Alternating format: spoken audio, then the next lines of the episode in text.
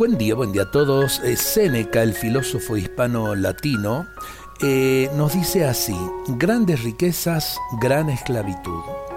Los bienes materiales en sí son buenos y necesarios para lograr el desarrollo de la persona humana.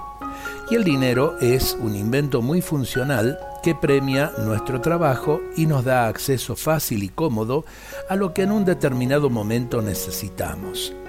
Dicho esto, no obstante, la afirmación de Séneca entraña una profunda verdad. El acaparar grandes riquezas conlleva gran esclavitud.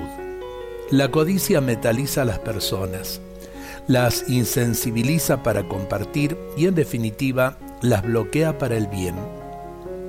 El mismo Séneca en otra ocasión había dicho, nunca hizo rico al hombre el dinero, porque solamente le sirve para aumentar su codicia. Quienes acumulan riquezas se suelen hacer esclavos de las mismas.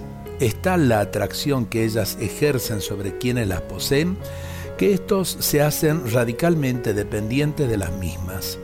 Y la dependencia extrema es siempre esclavitud. Una dorada esclavitud, diría alguien ironizando, ya que ésta proporciona múltiples placeres materiales. Es verdad, pero también es cierto que estos no son generadores de auténtica felicidad. La genuina felicidad creo que está más cerca de aquellos que con su trabajo alcanzan un modesto nivel de vida digno y se conforman con él a la vez que saben compartir sus facultades, su tiempo y sus bienes con los demás.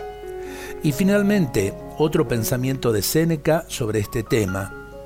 La verdadera medida de la riqueza es el no estar demasiado cerca ni demasiado lejos de la pobreza.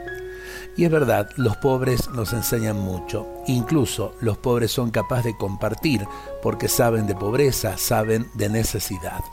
Dios nos bendiga a todos en este día.